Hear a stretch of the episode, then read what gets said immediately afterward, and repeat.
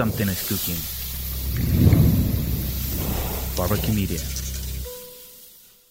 Hola a todos, bienvenidos a otro episodio más. En este caso, pues estamos celebrando un episodio especial con un invitado súper especial. Este no está en ninguna temporada, este surgió pues por la oportunidad que tuve de poder entrevistar a este maestro que nos acompaña el día de hoy, Eric Barrondo. Buenos días, ¿cómo estás? Bien, gracias a Dios, bastante contento de poder estar acá hoy. Qué alegre, qué alegre, lo, logré, lo logré. yo, yo, creo que hice mucho esfuerzo, llevo como un par de años ahí viendo cómo, cómo llego hacia vos y gracias a una persona muy querida pues nos hizo el contacto y ahorita estamos aquí con ganas de conversar un poquito.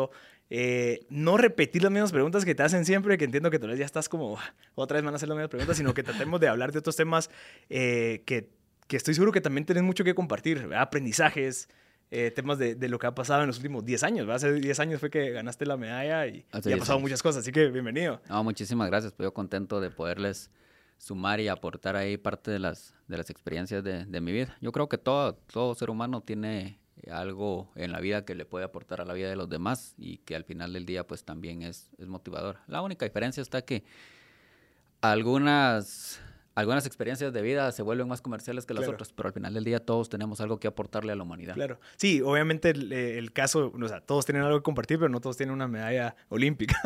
Entonces tal vez genera esa credibilidad de decir, ok, listo, sí, o sea, creo que Eric logró validar que esto que nos está compartiendo funciona.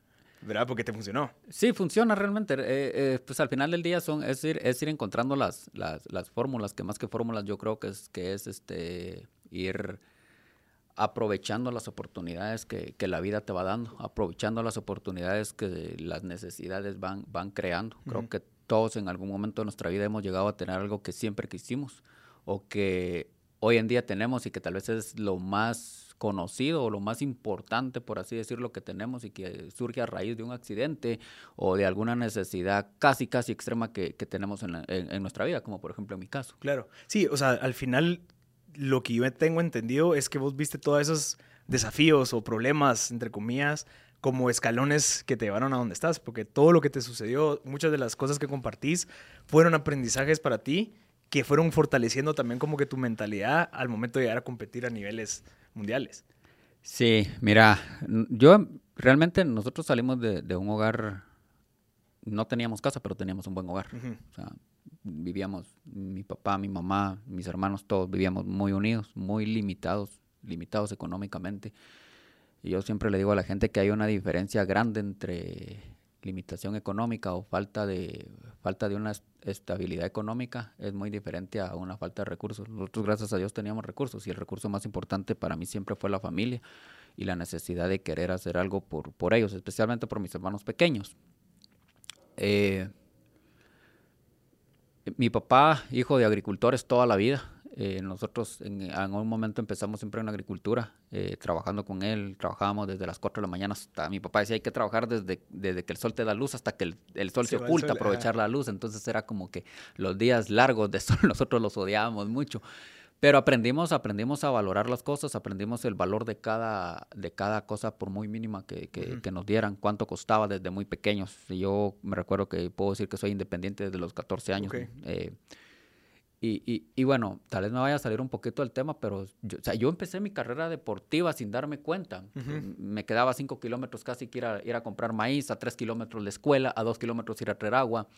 Entonces, todo ese tipo de cosas, de algún modo, a veces las odiamos con todo el corazón, Ajá. por supuesto, pero que nunca nos ponemos a pensar para qué nos está preparando claro. ese momento duro, difícil, o simple y sencillamente que no nos gusta eh, en, en, el momento. Y a mí me estaba preparando para lo que, para lo que soy hoy, hoy uh -huh. o quizá para otras cosas que todavía no he descubierto. Sí, te entiendo. Y, y, creo que eso es lo, lo, que, lo que vemos, ¿verdad? A veces lo vemos como, ala, qué mala suerte que tuve esto, pero al final, mira, cuando uno tiene algún desafío, algún problema, si en dado caso tenés la mentalidad correcta, que creo que eso es lo que vos siempre has tenido, te puede servir para fortalecer alguna área de tu vida, alguna parte de tu, de tu mentalidad que lo puedes aplicar después, ya sea en negocios o en deporte. Mira, lo, lo, el golpe duro o lo malo que te pudo haber pasado ya lo tenés, o sea, uh -huh. lo estás viviendo en ese momento. Lo que te toca hacer es tomarte un par de, de, de minutos, de horas, de días, lo que quieras, para empezar a analizar, pensar, descubrir qué me trajo de bueno todo esto, qué uh -huh. me está trayendo. Mira, no hay situación que sea tan mala como para no traer algo sí. positivo a, a, a, tu vida y a la vida de, la, de, los que te rodean. Y aquí es donde encontrás dos, eh, tenés dos opciones. Encerrarte en tu cuarto, a morirte en tu mar de llantos, eh, eh, y depresión por lo que te está pasando. O dos, salir y decir, bueno, toca descubrir para qué me, para qué me está pasando esto, qué voy a hacer yo con esto que me está sucediendo el día de hoy si empezás a dar, si das el primer paso con fe, vas a ir encontrando gente que en el camino te va a ir ayudando. Obviamente hay gente que te pone obstáculos, eso nos lo han dicho todos los días, nos lo dicen siempre. Siempre va a haber alguien que le va a poner un obstáculo. Sí, pero también es cierto que la vida, que Dios, que el universo, que en lo que tú creas, te va poniendo gente correcta en el camino que te va a ayudar de alguna forma u otra a, a, alcanzar ese sueño, alcanzar esa meta o simple y sencillamente a superar el momento difícil que está pasando. Y ahí ya queda en nosotros aceptar la ayuda o, no aceptarla. Yo creo que a veces, mira, por falta de, de, humildad, esa palabra que la confundimos tanto, o sea, si hoy te va bien y te compras una camisa nueva, ya no sos humilde para mucha gente, pero la, la, la, la, falta de humildad hace que nosotros a veces no aceptemos la ayuda que la gente nos, que la gente nos quiere dar y eso hace que caigamos una y otra y otra vez en, en, lo mismo. Eh, nosotros como en el 2005 más o menos pasamos tal vez lo que pudo haber, lo que para mí fue el momento más triste de la, etapa más dura de mi vida. A pesar que la supera sigue siendo triste porque pienso que lo mismo le pasa a mucha gente. A mi mamá le diagnosticaron un problema en el corazón. Mira, mi mamá trabajó toda su, toda su vida limpiando casas y cocinando en campamentos, eh, en constructoras y, así. Ah, salía a las 4 de la mañana a la casa, regresaba a las 6, 7 de la noche. Y nosotros no teníamos luz. A pesar que nuestros padres vivían ahí, casi nunca los veíamos. Yo sí, de 4 de la mañana a 9 de la noche. Ajá. Entonces, mis hermanos, mm, típica vida de gallina, que nos, de gallineros que nosotros decimos que oscurece y ya te vas a dormir. Entonces, mi mamá nos dejaba en una mesa pequeña como esta. Eh, bueno, esta es grande. en una mesa, tres huevos, tres tomates, dos cebollas, diez tortillas, y me decía, ahí está la comida para el día, yo no sé cómo la vas a hacer, pero eso tenés que ser, claro. Entonces cuando sos el hermano mayor te toca a veces ser papá, madre, consejero y hermano, amigo. También me tocaba hacerles la comida a mis hermanitos. Un día llega mi mamá, nosotros ya sabíamos que tenía algunos problemas de salud, llega mi mamá y, mira, yo crecí creyendo que había tenido la peor madre del mundo, que tenía una madre que, que al final del día le importaba únicamente trabajar no, nunca pensé para quién, para qué trabajaba. Eh, me dolía mucho eh, que mis compañeros tuvieran, pudieran juntarse para jugar. Yo no podía porque tenía que cuidar a mis hermanos y porque vivía lejos de todos. Mira, de, de, yo siempre decía, y perdón por la expresión, yo siempre he sido de todos los jodidos el más jodido. Porque era el que vivía requete lejos de todos. Entonces. Y estaba solo. Y, estaba solo y solo mis hermanos y éramos como que desde chiquitos a mi papá era eh, trabajar. Claro. después te voy a decir por qué mi papá se empeñó tanto en enseñarnos a trabajar. Entonces yo crecí con cierta, con cierto, tontamente, con cierto rechazo a mi mamá. Siempre decía yo, no es justo que mi mamá pues ande tranquila trabajando, yo cuidando a mis hermanos. Se robó totalmente mi infancia, no hago lo que mis demás amigos están haciendo en, este, en este tiempo. Mi hermano Uriel casi que iba por el mismo camino también, que es el segundo después de este servidor. Y por más que la gente me hacía entrar en razón cuando estás en el mundo, estás envuelto en el capricho, eh, pues difícilmente vas a, hacer, vas a entrar en razón. La razón te entra, entras por dos cosas, el tiempo o por un golpe de la vida. Y yo entré por, por un golpe de la vida. Llego mi mamá, pues llega con un folder a la casa, mi mamá no sabe leer, o no sabía en ese entonces. Y nos sienta a mi hermano Uriel y a mí, él se siente enfrente y me dice, yo sé que toda la vida has creído que he sido una mala madre, pues no he, no, no he estado con ustedes, eh, los, yo los parí, pero no los crié, vos los estás criando, no has jugado con tus amigos, crees que te robé la niñez, te robé tu infancia, y en cierto modo tienes razón. Y, y mira, mira lo, la sencillez y la, ahí sí la humildad que tuvo mi mamá de decirme, te pido perdón por todas las veces que me que te fallé y por todas las veces que pudiste haber estado con tus amigos. Sin embargo, tenías que estar aquí cubriendo a tu papá o cubriéndome a mí con, con, los quehaceres de tus hermanos. Por más que mi mamá me estaba hablando con el corazón, yo creo que la, esa parte de, de, de, desafecto, esa parte de cierto rechazo, inclusive yo creo, llegué a creer que también era como odio, no hacia mi madre, sino hacia los actos de ella, pues no hacían que la escuchara. Mi mamá me dijo poner las manos, dame las manos. Cuando mi mamá me dio sus manos, yo puse las mías sobre las de ella. Me di, sentí las manos ampolladas. Mi mamá tenía una gran grieta en la mano izquierda por todo el tiempo que estuvo trabajando. Prácticamente era una herida que nunca iba a cerrar, que ya se habían callado y, así estaba. y cómo le temblaban las manos a mi mamá también por tanto tiempo estar trabajando, siempre vivía con dolor de espalda. En ese acto en el que tomé las manos de mi madre junto a las mías, creo que, no creo, estoy, eh, entendí lo importante que había sido mi mamá para mí, cuánto yo la amaba, todo el esfuerzo y el sacrificio que ella había hecho por, por nosotros. Y cuando terminó de agarrarme las manos, ella me la agarra con más fuerza. Y me dice, yo tengo un problema en el corazón y a mí me diagnosticaron más o menos tres meses de vida. Y yo siempre he sido la parte de mi familia, son, son familia eh, muy feliz a su modo, se hacen muchas bromas, cuentan muchos chistes y yo he sido siempre la, la parte seria. Entonces le dije, pues, pues, usted sabe que a mí no me gustan las bromas. Me dijo, no, no, ninguna broma, ahí están los papeles, puedes revisarlos.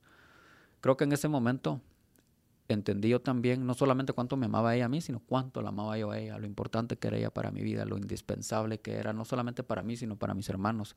Y que a mí no me importaba, en una oración rápida me acuerdo que le dije a Dios, no me importa trabajar, cuidar el resto de mi vida a mis hermanos, pero dejarnos a mi mamá con nosotros. Obviamente, a, ese momento ya era, ya, ya, era, ya era un poco tarde, ¿no? Y mi mamá todavía me termina rematando y me dice, como me quedan tres meses de vida, lo único que te pido es que no vayas a tratar de hacer ahorita lo que no has hecho en tus 13 años de vida que, que, que, llevas. Y mira, brevemente, eh, mira, nosotros veníamos a la capital sentados de 7 de la mañana a 3 de la tarde en una fundación. Nunca pasamos del corredor.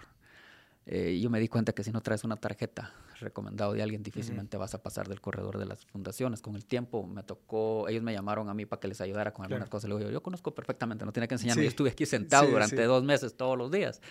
Eh, eh, pues nunca nos ayudaron. Eh, para pagar, digamos, como que la operación de tu mamá. Para pagar parte del tratamiento de ella. O sea, la operación en realidad, después que nos empezamos a, a, dar vueltas, costaba, costaba como 60 mil dólares, había que mandarle a Estados Unidos. Y nosotros vivíamos pues entre el sueldo de mi mamá y mi papá se juntaban como 45, 50 quetzales al día, era casi que imposible. Mi mamá en el gran amor de madre que la caracterizaba o que la caracterizó en ese momento dijo, aunque se tuviera el dinero yo preferiría que ustedes estudiaran. Mm, creo que le van a sacar más provecho a eso. A mí se me vino el mundo, se me vino el mundo encima por, por muchas cosas. No sé al final del día si fue que descubrí el gran amor de madre, de madre hijo, hijo de madre, o si el sentido de culpa me estaba ganando pues, yo pocas veces cuento esto, pero cuando lo hago, lo hago con el corazón para que todas las personas que me que ven, que escuchan, de alguna forma u otra vean no solamente a una señora que hace todo por ellos, sino también todo lo, que hay detrás de lo que les está dando. Eh, a veces se nos va el día entero y ni siquiera una llamada para decir te amo, ni siquiera una llamada para decir, mira, eh, estoy muy agradecido por todo lo que hiciste conmigo, estoy tratando de hacer las cosas lo mejor que puedo, quiero que estés conmigo siempre. Entonces, pues no había, no había dinero. Y es donde piensas de forma egoísta, porque rápidamente vengo yo y digo, bueno, ¿por qué no le pasó a la mamá de alguien que sí tuviera el recurso para pagarlo, para llevarla y que no hubiera ningún problema? tiene que pasar a nosotros, que mira, nosotros vivíamos en una casa chiquita, nylon, cartón y lámina, porque nos pasa a nosotros. Y es lo que yo siempre digo, pero, siempre es un por qué y no para qué. A raíz de todo eso, A mí nunca se me olvida que yo estaba, estaba estudiando la primaria. No me gustaba ir a la escuela, la verdad. Estaba estudiando la primaria y pedí la partida de nacimiento. Se llama, se llama todavía, partida de nacimiento. Al, al, director de la escuela le dije, es que mi papá me va a pasar, quiere empezar a arreglar los papeles para pasar el terreno que tiene a nombre mío, que soy el más grande y de ahí yo lo tengo que repartir. Un terreno chiquito. El director me dio la partida de nacimiento, me dijo, me la traes mañana. Yo le fui a sacar una copia. Y como ya no teníamos nada que hacer, mira, realmente lo que había que hacer, era lo que podíamos hacer era, era muy poco. Nuevamente, yo no sabía si era el amor o sinceramente el sentido de culpa el que me estaba impulsando a tomar decisiones que, que, tal vez está, eran desesperadas, pero que yo creía que podían ser las que iban a salvar a, a mi mamá. Había un doctor que era muy amigo de mi papá y fui con el doctor que pues él, él, vio el caso de mi mamá también, lo revisó y pues era más para más de lo mismo, mira, no hay solución. La solución pues ya la tienen, ya saben cuál es. Entonces yo le escribí una carta al doctor, yo mismo se la llevé. No, más, no se me olvida mucho eh, lo que decía la carta. Decía, yo, Eric Bernabé Barrondo García, nacido en la aldea Chiyuc, eh, nací en el patio de mi casa, no fui al hospital, no, mi mamá no me llevó al hospital. Eh, por medio de la presente carta hago constar que el doctor tal y tal eh, no, que yo me presenté a la, clínica del doctor tal y tal con la idea y la ilusión de que a mí me operaran, me quitaran mi corazón y se lo pusieran a mi mamá. porque no, teníamos, no tenemos dinero para pagar la operación y lo único que yo tengo para ofrecerle a mi mamá es mi corazón. Hasta abajo decía en, una notita chiquita que yo le dije a mis papás y a mis hermanos, decía, cuando yo me muera, después de la operación, mi mamá habrá perdido un hijo, mi papá habrá perdido un hijo, pero les quedan cuatro. Mis hermanos habrán perdido un hermano, pero siguen siendo cuatro. Si mi mamá se muere, mi papá, que es un buen hombre, habrá perdido a su esposa y nosotros, cinco hermanos, habremos perdido a nuestra madre, que es una buena mujer. El doctor cuando vio la carta, al principio se le salieron las lágrimas, nunca se me olvida. Y después se empezó a reír y me dijo, no es tan fácil como crees. O sea, te imaginas lo frustrante que fue para mí. En vez de sentirme feliz porque podía seguir viviendo. claro. Eh, fue algo bien, bien, bien, duro, bien, bien triste. Yo creo que ese fue como el último golpe que, duro que me dio la vida en, ese, en esa faceta. El saber que lo único que yo tenía para, para darle a mi mamá era mi corazón y que no pude. Eh, regresé triste a mi casa a ver a mis hermanos, me partí el corazón. Obviamente ellos no sab solo sabíamos dos de mis hermanos, Uriel y yo lo sabíamos, de ahí nadie más. Verlos a ellos y saber que a mi mamá pues le quedaba cada vez menos tiempo con nosotros era, era bien difícil. Y sobre todo sentirte atado, que sabes que no puedes hacer mucho y que lo único que puedes dar pues no termina de ser suficiente. A raíz de eso, pues descubrimos que yo tenía varios, tenía, no, no son problemas, son ventajas ahorita en el deporte para, en, en el corazón. Eh, y pues mira, dos días después de eso, ya nos resignamos a que mi mamá se moría, eh, que ya no había que hacer, seis semanas nos quedaban. Uh -huh. eh, mi mamá, bueno, mi papá quiso que mi mamá hiciera algo que, que muriera sus, o que viviera Feliz. sus últimos días felices. Claro. Eh, le fue a comprar unos zapatos, una paca, me recuerdo yo. Alguien le dijo que hiciera un deporte. Mi mamá dijo que toda la vida había querido hacer deporte también. El más barato cuando empezás a correr. Es correr. 125 quetzales en una paca, eh, cinco pagos de 25 eh, mensuales. Y mi papá íbamos en el camino y me dice, mira, vas a empezar a salir a correr con tu mamá todos los días. Nosotros nos levantamos a las 4. A partir de mañana te levantas a las 3 y cuarto, la acompañas. Yo nunca entendí si mi papá lo había hecho porque al final yo era el más grande y porque mi papá llevaba las cosas en orden eh, claro, de, de, edad. Jerárquico, uh, o si realmente él también en su sabiduría eh, pues quería que yo recuperara el tiempo perdido con mi mamá. Mm. Empezamos corriendo con ella. Eh, obviamente yo no tenía zapatos, yo corría con las botas de hule con las que trabajaba. Y, y pues así empezó tal vez la, la carrera deportiva mía a raíz de, de, uno de los problemas más grandes o de una de las situaciones más difíciles que, que, atravesamos nosotros como familia. Y que a raíz de eso dije, oh, bueno, pues al final del día, para correr yo creo que tengo la materia prima, que soy yo. Tengo ahorita una, la necesidad que es poder sacar adelante a mi familia. Tengo la motivación que es mi mamá. Y pues lo que me va a apasionar lo voy a encontrar en el camino. Y así empecé corriendo, mi mamá siempre me ganaba. mi mamá estaba enferma y siempre me ganaba. Y, y, todos, mira, todos en la vida tenemos ese minuto que nos cambia totalmente la, ahí valga la redundancia, tenemos un minuto que nos cambia la vida. Hay, hay un momento clave que lo hace alguien o que lo hace uno mismo, mm. que lo hace un accidente o, no, o lo que sea, que nos cambia la vida. Un día yo estaba, estaba sentado, me acuerdo que mi papá llegó y me dice, mira, ¿por qué siempre te gana tu mamá? Le digo, papá, pues la enferma es ella. Al final del día yo la estoy acompañando porque ni modo, pero la enferma es ella. 14 años tenía yo, creo yo, 13, 14. Mi papá me dijo, sí, pero no puedes poner una excusa siempre para las cosas que puedes hacer, pero que la huevonería no te deja. Uh -huh. Pues al final del día, como le digo, la ella, yo la estoy acompañando nada más. Fíjate que mi papá, para mí siempre fue una piedra en el zapato. O sea, no había forma de quedar bien con él. Era, mi papá siempre es de aquellas personas que no importa qué también lo hagas, se puede mejorar. Entonces me dijo mi papá, qué lástima que alguien como vos piense de esa forma, me dijo. Y a mí me preocupa, me dijo, porque si todos los de tu edad piensan igual o la mayoría piensa igual, ¿qué va a ser de Guatemala cuando ustedes claro. tengan 20 años? Van a ser la generación dependiente de los padres todavía, la generación que no van a hacer nada por salir adelante, pero sobre todo que no van a hacer nada por su país. Y ahí se fue y ahí regresó. Ah, y si pensás de forma mediocre ahorita, me dijo, la mediocridad va creciendo conforme a la gente. Y siempre vas a ser uno más del montón si seguís pensando así. Y pues eso no me gustó. Vengo yo dije, no, le voy a ganar a mi mamá, me voy a proponer, le voy a callar la boca a mi papá. A los 12 días le gané a mi mamá. Voy donde está mi papá y le digo, mire papá, le gané a mi mamá para que vea. Ah, ¿le ganaste? Me dijo, sí. ¿Y por qué? Porque me cayó mal lo que usted me dijo. Por callarme la boca a mí, sí, tonto. me- Las cosas no se hacen por callarle la boca a nadie. Las cosas se hacen porque a nosotros nos nace y porque nosotros queremos crecer. me. Cuando nosotros hacemos las cosas porque alguien nos dijo que no podíamos, estamos tratando de satisfacer a esa persona que al final cuando la hagas va a decir, a mí no me importa lo que hagas vos o lo que dejes de hacerme. Empezá, empecé a hacerlo por vos mismo.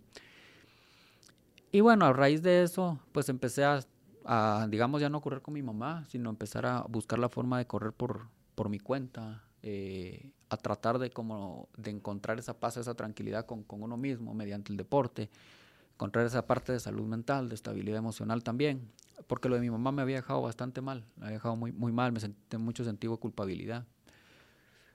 Y después de que iba como superando cada meta, empecé también a, hacerme esa pregunta que todo el mundo tenemos que hacernos cuando alcanzamos algo. o sea, ¿Qué sigue? O sea, no te puedes quedar parado, el tiempo sigue avanzando, la vida sigue caminando, la gente, el mayor, la mayor parte sigue caminando, no sabe para dónde, pero está siempre en movimiento. Y si nosotros nos quedamos parados, pues el día de mañana solo vamos a ver cómo todo ha pasado frente a nuestros ojos o a la par de nosotros y nosotros seguimos en, en el mismo lado. Y pues así inicié mi, mi, mi carrera deportiva. eh, Corriendo. corriendo al lado de mi mamá, tratando de, corriendo por la vida, eh, corriendo por salvarle el corazón a ella. Me di cuenta que pues en el deporte podías encontrar una, una profesión. A mí nunca me gustó la escuela. Toda la vida, yo toda la vida he sido autodidacta, creo que Autodidacta. es la palabra. Pero sí fuiste el diversificado, ¿eh? Fui al diversificado, o sea, no iba como tal porque yo me presentaba a los exámenes y siempre me decían, mira, te presentás, pero si los perdés, hasta aquí llegaste. Y los ganabas. Siempre los ganaba, siempre los ganaba porque, digamos, mira, todos los, Bueno. mis amigos son amigos de la infancia de mi papá. Nunca me gustó juntarme con gente más pequeña que yo porque sentía que no me iban a aportar mucho. Ok. Eh, leía todo, lo, teníamos un, un jefe que era abogado eh, y pues él llevaba los fines de semana todos los periódicos. los, tres más importantes de la semana los llevaba el fin de semana y me los mandaba, yo los leía y sacaba yo mis resúmenes y todo. Entonces no, era, no me costaba mucho, eh, pero no me gustaba estar sentado seis horas Claro. del día. Y aparte yo le preguntaba a los amigos de mi papá cosas cuando ellos estudiaban. Y estábamos viendo exactamente lo mismo del año 80 en el año 2000. Ya. Entonces la, la- la educación no se ha actualizado, no se ha modernizado, sigue siendo lo mismo. Sentía yo que estaba un poco atrasado ahí también. Del otro lado, digamos que estaban mis hermanos que les encantaba ir a estudiar, que los cuatro eran abanderados, primero, segundo, tercero y cuarto de los mejores estudiantes de la escuela, siempre han sido mis hermanos o de los colegios. Y pues estaba yo, que al final del día nada que ver, va, y mi mamá siempre me decía, mira, uno de mis sueños es verte de abanderado. Dice, le prometo que un día voy a ser abanderado. Yo no sabía lo que prometía, pero le prometo que un día voy a ser abanderado. Eh, no, no lo logré académicamente, nunca logré llevar la bandera de la escuela ni la bandera de Guatemala en el colegio, y, y- pero bueno, fui abanderado para Claro. los Juegos Olímpicos, entonces le llamo yo a mi mamá y mi mamá llorando me dice, mi hijo, ya te puedes morir en paz, ya me cumpliste tu promesa. es al revés, es al revés. Cabal, cabal. Que por cierto es una buena noticia. O sea, ella logró pasar los 60, los tres meses que le dieron de, de vida. Mira, eh, nosotros una vez fuimos al Petén, me recuerdo cuando yo todavía, yo todavía corría, no hacía marcha. eh, regresamos y mi papá se puso a revisar una de sus libretas de apuntes que tenía y me dijo, hoy estaríamos cumpliendo nuestro tercer mes de haber enterrado a tu mamá. Mi mamá no estaba en ese entonces, estaba trayendo unas cosas de la cocina. Y ese día nos prometimos, mis hermanos y mi papá, que nunca más íbamos a volver a tocar el tema de mi mamá. Eh, pues, Para pues, no recordárselo. Para, para no recordárselo a ella. eh, después yo decidí romper la promesa porque le digo, esto es algo que a mucha gente le puede aportar, esto es algo que, que a muchos hijos les va a servir a valorar el tesoro tan grande que tienen en, en casa, que tienen en la familia, que a muchos les va a hacer reflexionar, porque estoy seguro que muchos piensan ahora mismo como yo pensaba antes. Y pues todos estuvieron de acuerdo. A mí, eh, estando en, en la casa, sí, pocas veces nos juntamos los de la familia. Vivimos cada quien separado, pero estamos muy unidos siempre. Y pues en la casa sí nunca. Yo creo que desde ese, desde ese momento que regresamos, todos habíamos ganado eh, Ujú. nuestra categoría en, en esa, a la carrera a la que fuimos. Nunca más se ha vuelto a tocar el, el tema de mi, de mi mamá. Sin embargo, cada vez que alguien necesita pues que se le eche un empujón ahí, si nosotros podemos, pues lo, lo hacemos con gusto, porque yo creo que siempre tenemos que pensar, esta puede ser mi historia más adelante o esta fue mi Claro. historia, va, y pues tratar de, de echarles un empujón si se puede. Sí, mira, hay, hay una parte creo que no sé si ya la viste, pero cuando, cuando vos estás dispuesto a darle el corazón a tu mamá, el tuyo, literal. no- es como también una metáfora de decir, mira, no te lo puedo dar físicamente, pero te lo entrego. Eh, eh, eh, o sea, sabes que te estoy dando mi corazón, lo- te lo puedo haber dado si, si hubiese la posibilidad de operarme, pero como que también ahí cambió mucho en tu relación con tu mamá y, y obviamente te abrió las puertas a, a este Eric Barrondo que, que, que es 15, casi 16, 17 años después? Mi mamá nunca lo supo. Yo creo que después lo supo porque el, el doctor la llamó y le contó Ah, todo lo que yo estuve dispuesto a hacer. Lo supo mi papá y mis, y mis hermanos. Y la verdad es que mi papá se reía. o sea, eso, es un, ah, eso es un tonto. man. Eh, mi papá ya desde que cuando yo nací, eh, cuando me llevaron al hospital, le dijeron, mira, tu hijo tiene un problema grande del corazón. Mi corazón está más al centro que... O sea, toda, la, tuyo, gente, toda la gente tiene el corazón a la izquierda. El mío está un poquito más al centro y, Ujú. late 32 veces por, por minuto. No te creo. Entonces me, le dijeron a mi mamá, ponerle el corazón de, ponerte a vos el corazón de tu hijo. O sea, aparte que no se podía, pero imaginemos que sí. O sea, iba a suponer que te iba a reventar los Claro, oídos claro. por, la, por la forma en que bombea la sangre y, y- y todo. Entonces, pues mi mamá nunca me dijo nada, pero ya después sí supe yo por, pues porque somos, somos, somos amigos con los hijos del doctor, me dijo, no, si mi, mi, mi papá trajo a tu mamá aquí, le explicó todo lo que vos querías hacer, para que tu mamá de alguna forma u otra, pues también viera de que también tenía un motivo para luchar. Pero más que eso era que para que mi mamá se sintiera contenta de que el legado de ella en nosotros estaba sano y salvo, de que si hay que hacer algo por los demás, pues hagámoslo y no importa qué tan difícil o de qué te tengas que desprender, pues hazlo. Claro. Mira, en, en, en la parte de antes, digamos como que en tu línea de tiempo, esas etapas en donde, en donde vos mismo de cierta manera te autodecías como que, bueno, esto es un aprendizaje, esto es una manera de, de- ver las cosas, va a construir, te va a hacer mucho más fuerte. ¿Dónde aprendiste eso? ¿Fue temas de religión? ¿Fue temas de creencias? ¿Fue temas de, de filosofía? ¿O qué crees que te hizo a vos a una temprana, tan temprana edad ser tan maduro como para decir, no, esto me va a ayudar, a pesar de que yo podría estarme quejando y estarle alegando a medio mundo, pero todo esto son beneficios y escalones a hacerme mucho más fuerte. Yo creo que, que mi- mira, nosotros eh, no íbamos mucho a la iglesia porque quedaba muy lejos. Queda- quedaba muy lejos, este, pero mi papá siempre nos enseñó que, pues, que Dios está donde, donde uno esté. Ok. Aunque a veces nosotros no lo, no lo vemos, a excepto de cuando tenemos necesidades. Ajá, cuando lo necesitamos. Entonces, yo las veces que fui al hospital aprendí que la, la oración más sincera y la oración más de corazón a Dios está en los pasillos de los hospitales, donde le Mm. están pidiendo a Dios porque no se lleva a su familia y así. Entonces, pues como que me llevaba eso para mi casa, decía, no, Dios está, Dios está aquí, está con nosotros. Eh, mm, tal vez no fue tanto el tema de religión, fue más el tema de la familia. Mi papá nunca se quejaba. Mi papá era, Mm, A eh, pesar de todo, no sé qué. Nunca se quejó, nunca se quejó mi papá. ¿Tiene solución? No, bueno, si no tiene solución no te preocupes. Claro. Me decía, estás gastando tu mente, estás gastando tus neuronas, tu energía, tu paz, tu tranquilidad por algo que sabes que no va a cambiar. Pero no solamente es eso, es que dejas de hacer otras cosas que sí son posibles, que sí tienen solución, por centrarte en algo que vos mismo sabes que difícilmente va a cambiar y que si va a cambiar no te corresponde a vos. Claro. Eso no significa que no intentes. Eh, y por el otro lado, mi mamá, que tenía siempre una, una mujer de mucha fe. Mi papá era como que todo, no se puede decir la palabra al aire, pero era como que toda fuerza, si sale, Sí. tiene que salir, y si no, pues sí. deja, invertir tu tiempo en otra cosa.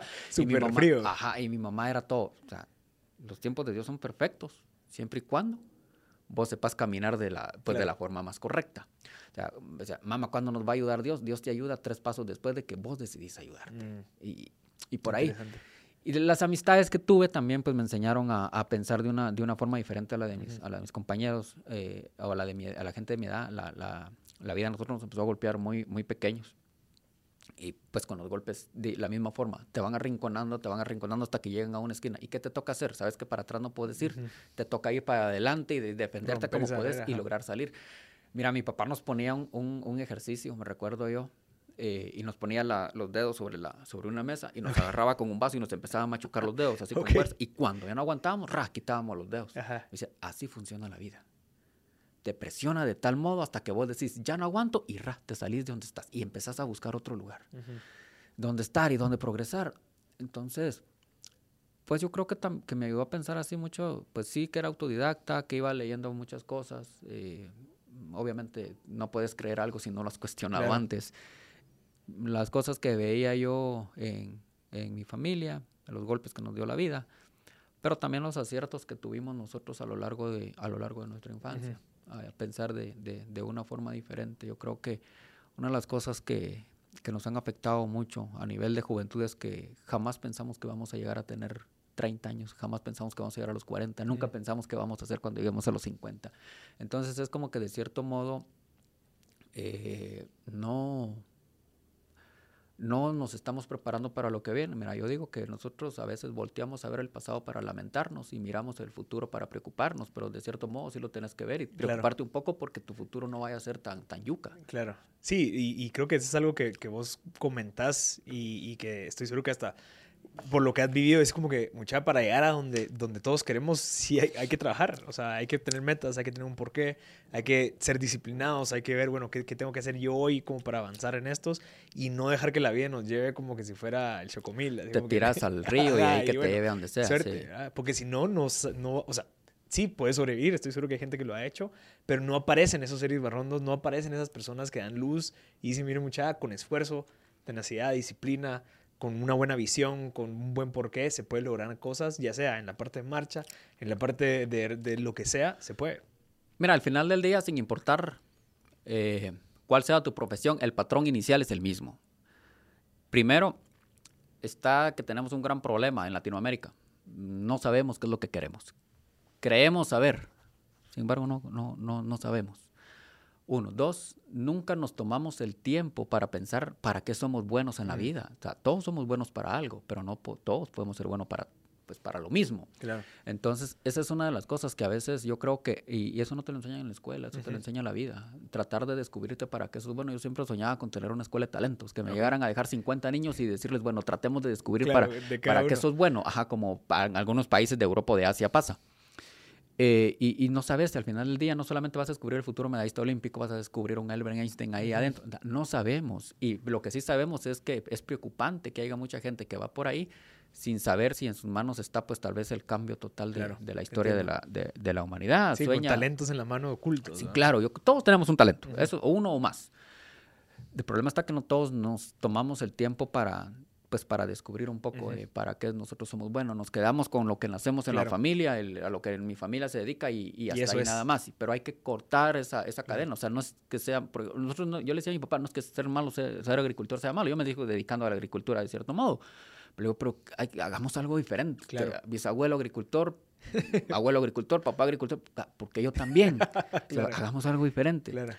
Entonces, pero pues, Soñar, sí, pues, también puede ser agricultor y llevarlo a gran escala y ser el mejor. Sí, le digo yo, pero probemos otra cosa. O por lo menos yo quiero probar otra cosa.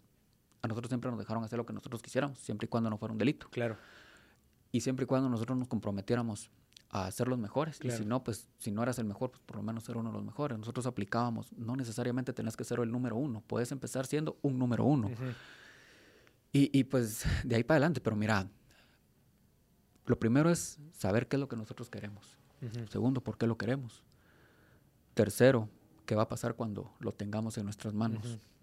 ¿Y qué sigue después? Y qué sigue después. o sea, no puedes detenerte y saber de que a raíz de que vos lo hagas, van a haber muchos que tal vez no van a ser los primeros, porque tú ya lo fuiste, pero van a ser los que perfeccionen. Claro.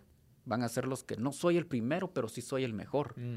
Eh, eh, eh, o sí busco ser el mejor, porque el primero ya no, ya no, ya no fui.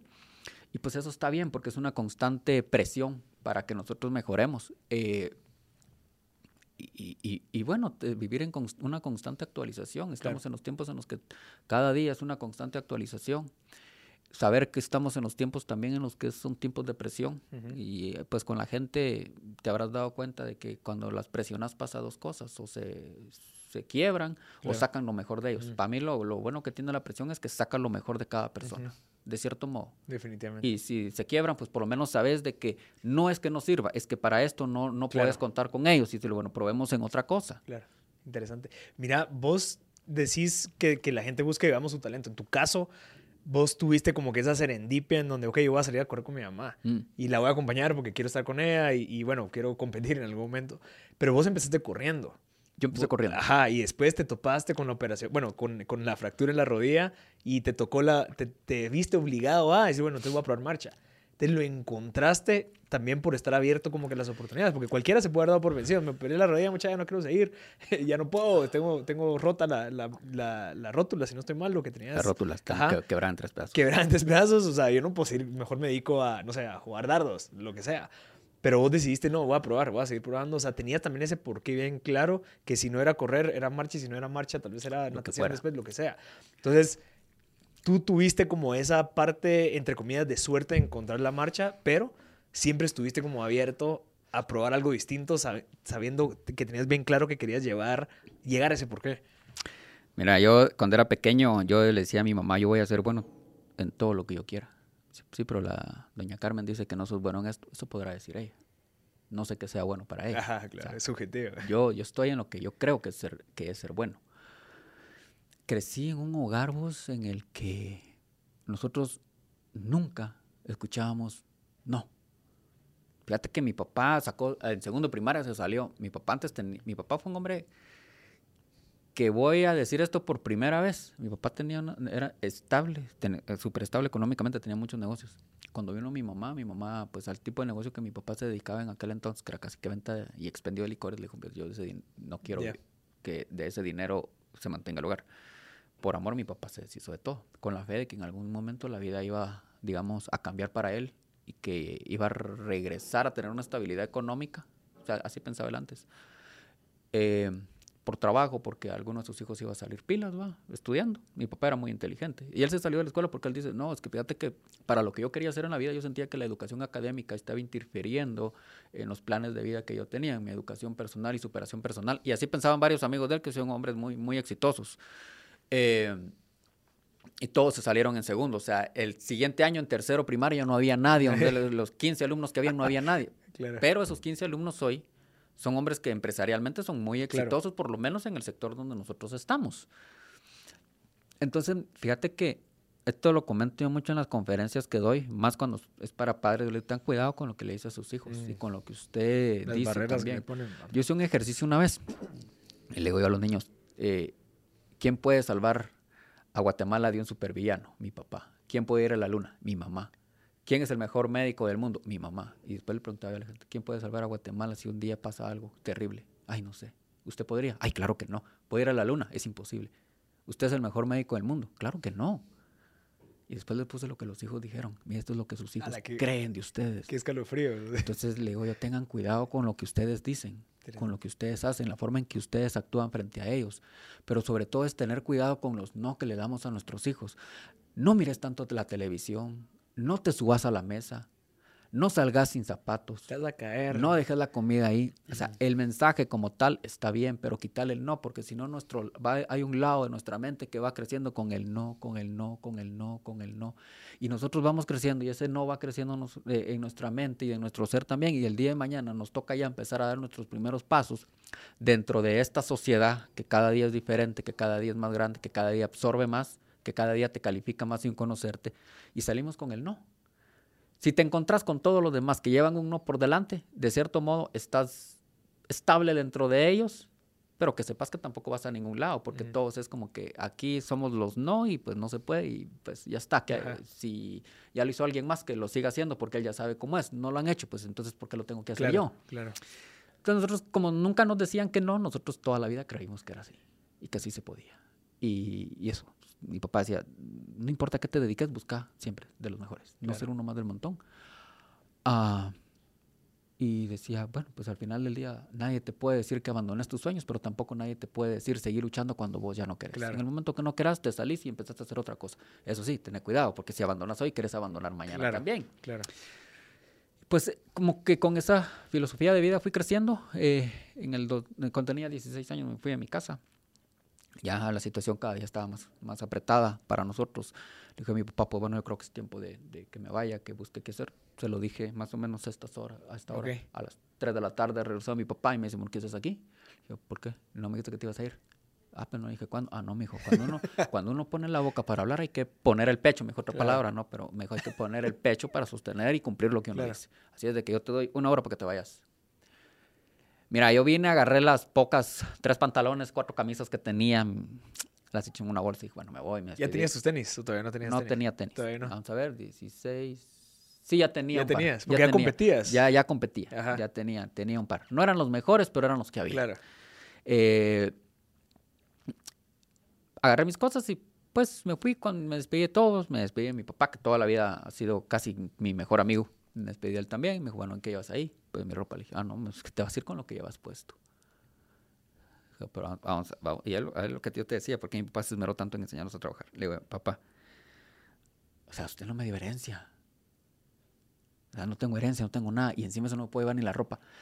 Es que mira vos, me dijo, fíjate de que, mira cómo es la vida. Me, dijo, me acuerdo yo que se quedó viendo así. Los hermanos más unidos se terminan peleando y a veces hasta matando cuando los padres heredan terrenos. De verdad, mejor. Eso separa hasta los hermanos más unidos. Cuando regalan, cuando la herencia es dinero, se lo gastan y no saben en qué. Años después de que el padre se murió, pues ya no tienen absolutamente nada. Cuando dan educación, tenés a tus compañeros ahí que todos tienen sus títulos colgados de profesionales en la, en la pared de su casa, mejor, y pues los papás los siguen subsidiando, mejor. Mm. Para los padres no está mal porque siguen mostrando ese amor tan grande que tienen hacia sus hijos. Para los hijos eh, sí está un poco mal, me dice, porque al final del día, ¿para qué tanta educación si al final pues ellos no tratan de hacer algo para ellos y mucho menos lo van a hacer para sus papás? Claro. Entonces dije, pues también como que tiene un poco de razón, va. Entonces, entonces yo te di lo que yo creo, puede ser que me haya equivocado, que es la mejor herencia, ma, enseñarle a trabajar. Yo te enseñé a trabajar a vos y estoy tranquilo porque sé que donde quiera que vayas vas a, vas a trabajar y vas a Claro. trabajar bien. Eso sí, vos decidís hasta cuándo querés trabajar para alguien, hasta cuándo querés usar ese talento que vos desarrollaste o que tenés para entregárselo a alguien, o cuándo lo vas a empezar a aprovechar y, y usar para vos, para tu crecimiento. O sea, dije, bueno, de plano, pues, mira, yo me fui al, al final del día, me, me fui para el pueblo, a donde, de ahí de donde yo soy, yo vivo en, vivi- vivo en una aldea. Voy para el pueblo, a, ver, mira, no necesita, ¿qué sabe hacer? Pues esto y esto, y lo que no, pues igual aprendo, aprendo rápido, si usted me enseña, yo aprendo rápido. Eh, no, pues ahorita no hay, así, mira, de casa en casa, de pueblo en pue- eh, de, de, de- me fui mercado, de lugar en lugar. Encontré un señor en un camión de maíz bajando maíz, mira, no tiene trabajo. Pues, ayúdame, me dijo, ahí mira que te doy, y le ayudé a bajar el maíz. Y me dijo, mira, fíjate que yo vivo en el Petén y yo traigo el maíz de allá. Si te querés ir conmigo, te vas. ¿Tenés alguien que te dé donde vivir allá? ¿En dónde? En la libertad. Ay, me voy. Me voy. Sí tengo alguien, ¿eh? Mentira, yo no tenía nadie. busco. Mira, vos a mí me pagaban 25 centavos por cada, cada Total. saco de 100, Ajá. no, 150, cada saco de 150 libras de que yo bajara o que estuviera del camión. Al final estaba ganando como 25, 30 pesos al día. Ah, Do- bueno. Y dormía debajo del camión porque no había dónde. Entonces, la, a las 5 en punto teníamos que estar ahí para empezar a cargar. Yo a las 4 y media El estaba listo. Yo está, entonces el señor siempre me ponía de ejemplo. Decía, miren, él viene a las cuatro y media, no sé hasta dónde viva. Jamás le dije yo que me quedaba durmiendo bajo el camión porque si no, seguramente iba a pensar que le, estaba, que le iba a robar o que le quería robar. ¿va? Eh, yo me fui con la promesa que le hice a mis hermanos de que antes de que yo cumpliera 21 años les iba a entregar, le iba a entregar las llaves de su casa a mi mamá. Y mis hermanos me dijeron, bueno, no tenemos cómo apoyarte, pero le vamos a pedir a Dios que te dé la, que, que te dé la casa. O sea, si le pides a Dios la casa, no te va a dar la casa como tal, te va a dar la oportunidad de hacerlo. Claro. Creo yo. Claro, sí. Creo yo. Este, Es el- esa es la mentalidad correcta.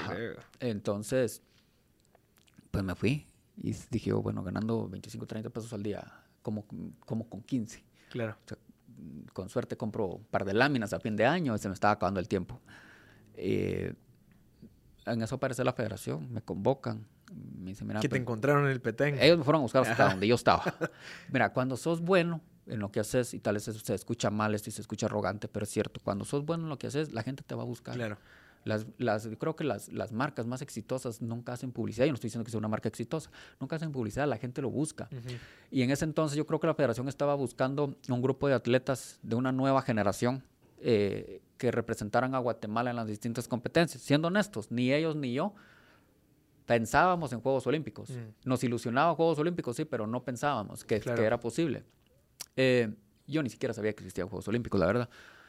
Mira, me fueron a buscar, hablaron, yo le dije, miren, yo pues, ¿qué, qué me ofrecen? Eh, hay que nego- negociamos, ¿qué me ofrecen? Pues comida, eh, donde vivir, un entrenador, todavía había, me había autoentrenado sin saber realmente, un- ahora miro las brutadas que hacían en aquel entonces digo, Claro. vaya que no me jodí los riñones o algo así, va. Eh, o tal vez sí, todavía no sé. Eh, entonces, mira, me fui a la casa. Ah, bueno, no me habían convencido hasta que me dijeron, bueno, la idea de nosotros es que alguien, si se puede, vaya a Juegos Olímpicos, pero la idea principal es que alguien gane el medio maratón de Cobán. ¿Y cuánto es el premio medio maratón? 10 mil dólares. Mira, rapidito. Son como 75 mil que sales, con 50 mil hago la casa y todavía me queda pues un poco ahí para invertirlo en otras cosas. Va, yo me voy, le agarré mis cosas, lo poquito que tenía y me fui. Le, le agradecí al señor que me había dado trabajo. Me dijo, mira, andate, yo espero algún día verte triunfar en esto. Y si no, pues ya sabes que aquí tienes tu trabajo. Claro. Y pues me fui.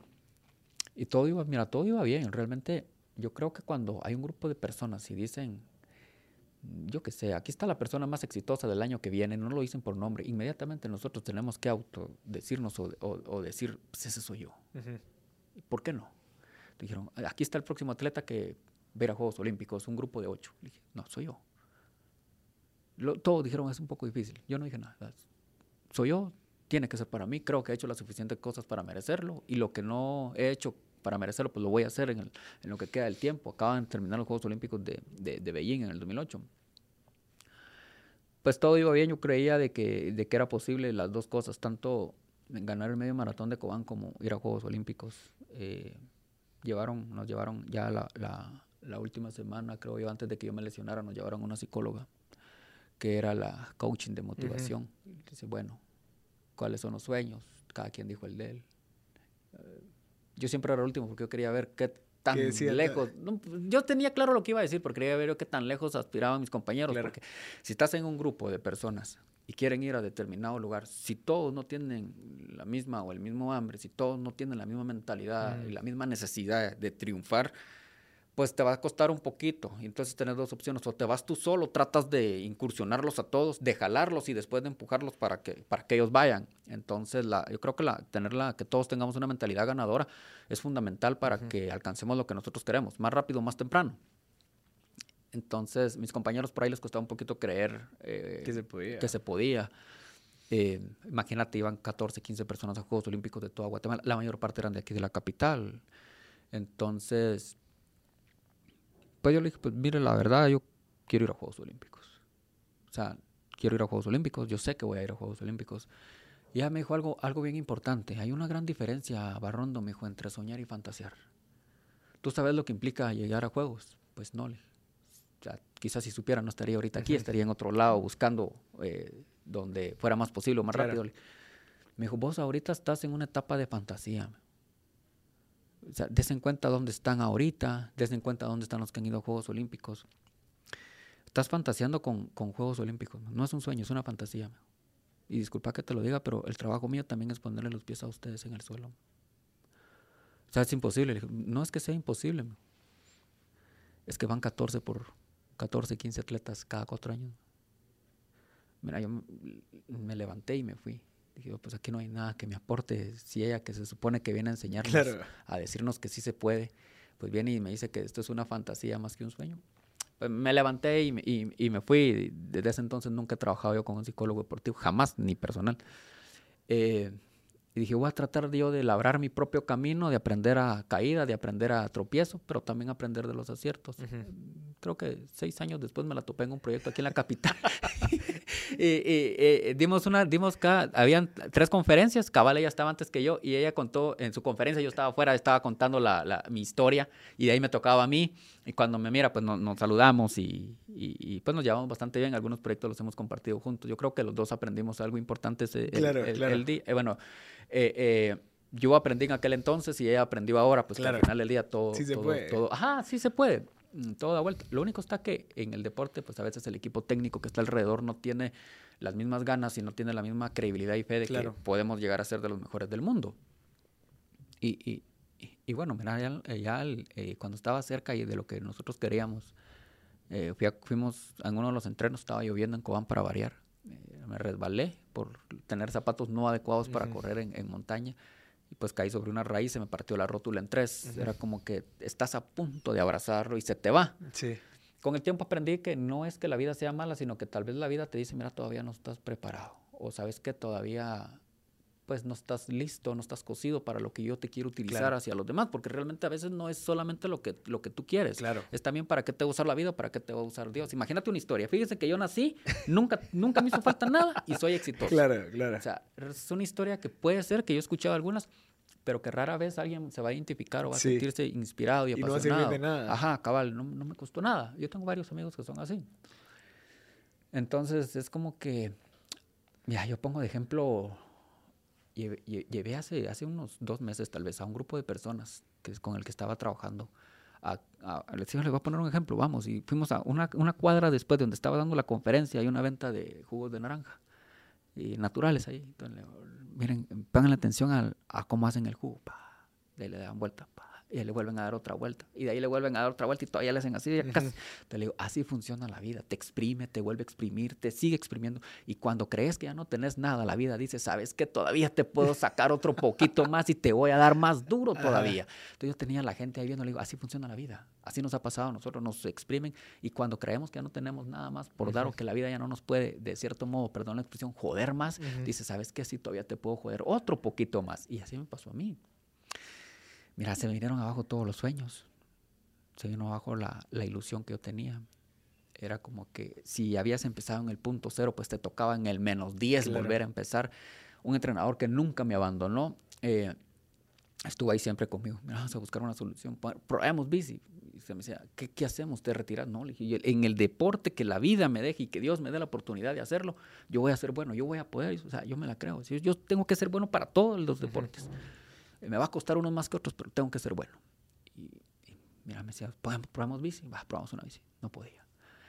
Mira, te vamos a meter a la piscina, el impacto con el agua en la rodilla me, me dolía mira, probemos boxeo. No pues, aguantaba estar mucho tiempo parado. Y me decía, mira, ya hablé con todos mis amigos y la verdad es que, que en ninguno. Entonces me daba mucha, mucha pena y mucha vergüenza regresar a mi casa y decirle a mi familia, mucha fallé. Ajá, no, era ma no es malo, fallar forma parte de la naturaleza y de las opciones que como seres humanos tenemos. Niño pródigo. Sí, entonces dije yo, pero regresar, lo prometo a mis hermanos. Decía, tengo que quedarme aquí, tengo que aguantar un poco más, ver qué pasa. Y el entrenador me dice, mira, te voy a poner a marchar.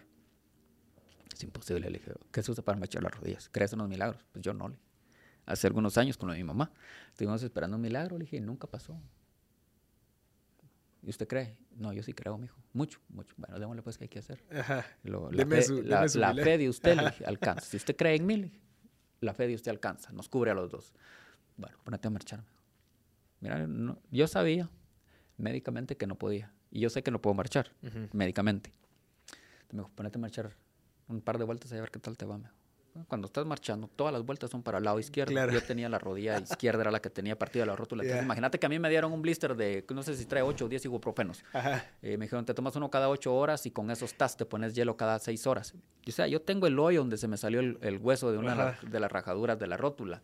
Le dije, doctor, pero yo estoy viendo ahí mi, mi, ahí mi hueso. O sea, ahí está mi hueso afuera. Mira, está quebrado aquí, aquí. Ahí sale la esquina del hueso. Yo estoy acostumbrado a ver lesiones como las tuyas, hombre. Me dijo, ah, basta, bueno, pues. Nunca pude caminar, no podía ni caminar. Mira, ese día aguanté a marchar 10 kilómetros. El entrenador me paró, realmente no me dolió para nada. Y a medida que iban pasando las vueltas, que iba avanzando y que me iba alejando del punto de partida, empecé a creer que los milagros, pues, pues sí existen, pero que a veces nosotros no hemos hecho los suficientes méritos tal vez para merecerlo. Entonces, yo decía, antes de pedir un milagro, primero preguntémonos si hemos hecho las suficientes cosas como mm, para ser yeah. dignos de arrodillarnos claro. y decir, concédeme un milagro en mi vida.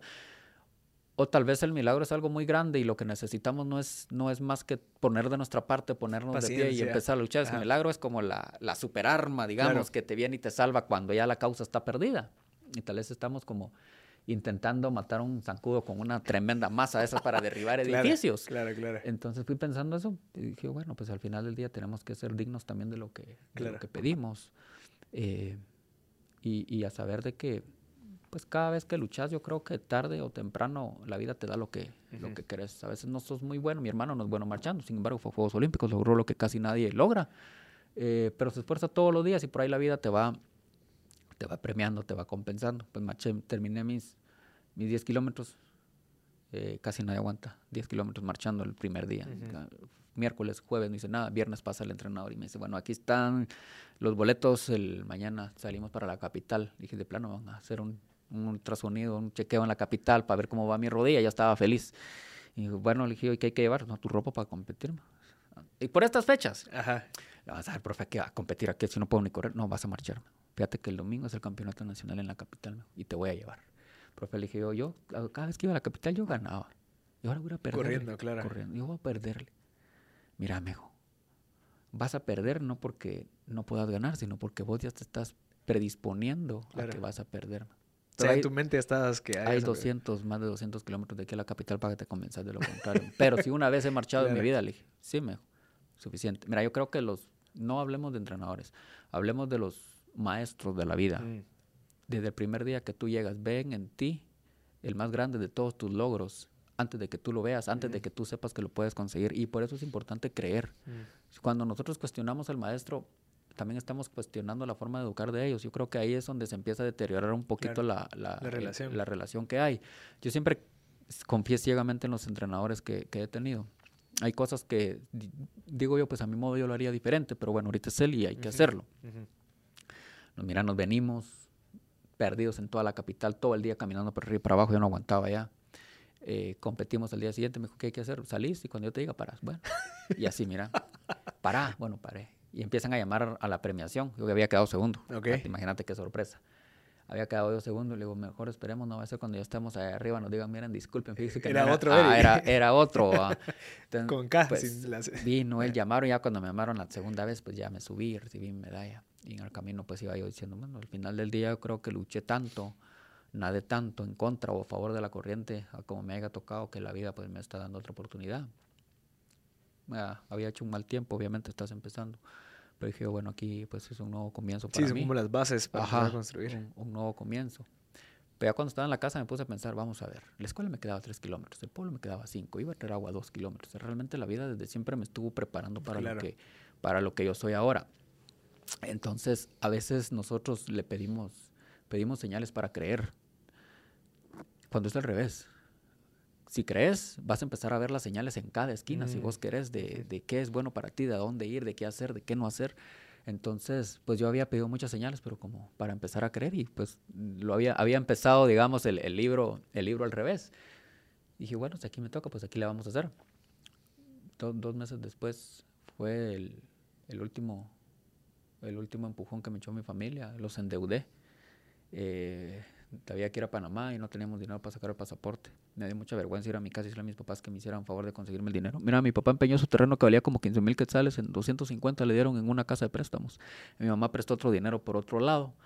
Y mi papá me dijo, te vas a la capital y te vas vos solo. Te vas preguntando. Antes no había Waze ni nada. pues, Claro, solo, Mire dónde queda migración y así.